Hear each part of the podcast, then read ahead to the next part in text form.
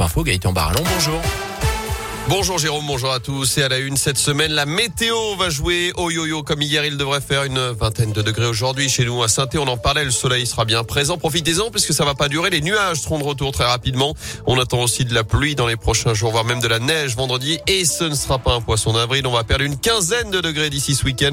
Phénomène qui n'est pas exceptionnel pour la saison. C'est ce que nous explique Julien Malaval, administrateur du site Météo 42. On est au printemps et on a du mal à l'imaginer, mais au printemps, ben, en météo, c'est la saison de tous les contraste. On peut passer très bien d'un temps plutôt euh, estival à un temps où on peut de nouveau connaître des périodes hivernales. Donc il n'y a rien d'exceptionnel là-dedans. Et là, eh bien, on va avoir, plus techniquement parlant, une descente d'air polaire, comme on appelle ça dans le jargon météorologique. Donc avec une forte baisse des températures, on peut être dans des niveaux de 5 à 8 degrés en dessous des normales de saison. Alors, dans un premier temps, on pourrait avoir un refroidissement qui euh, pourrait être humide, donc avec peut-être des chutes de neige jusqu'à basse altitude. Et on pourrait par la suite se diriger vers un temps beaucoup plus sec, donc avec des gelées à partir de ce week-end qui pourrait eh bien potentiellement s'annoncer un petit peu destructrice pour la végétation. Et tout cela sans oublier les poussières du Sahara. De nouvelles pluies de sable sont attendues sur la région, notamment en fin de journée. On fera un point complet sur la météo à la fin de ce journal. Dans l'actu dans la Loire, l'affaire fait polémique depuis plusieurs mois. L'imam de Saint-Chamond est convoqué ce matin en vue de son expulsion du territoire français, selon le progrès affaire qui a éclaté en juillet dernier après un tweet d'une conseillère municipale RN de Saint-Chamond, Isabelle Surpli, relayant un prêche de cet imam au sein de la mosquée. Très rapidement, le ministre de l'Intérieur Gérald Darmanin pardon, a demandé son départ qu'il a obtenu. L'imam a depuis reçu une obligation de quitter le territoire français qu'il a contesté en justice. En vain, seule son interdiction de revenir en France durant un an a été annulée. Il pourrait donc être expulsé dans les prochaines heures avec sa femme et ses trois enfants vers les Comores le conseil départemental du culte musulman dénonce une décision, je cite, purement politique.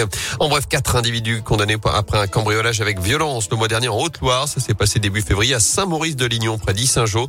Selon le progrès, l'occupant des lieux réveillé par le bruit avait été attaqué avec une bombe lacrymogène. Les malfaiteurs avaient réussi à prendre la fuite. La bombe et des sacs qu'ils avaient dérobés ont été découverts au bord de la route quelques jours plus tard. Les quatre individus ont été identifiés, interpellés. L'un d'eux a été condamné à un an de prison ferme hier par le tribunal correctionnel du Puy. Les trois autres ont écopé d'un an de prison avec sursis.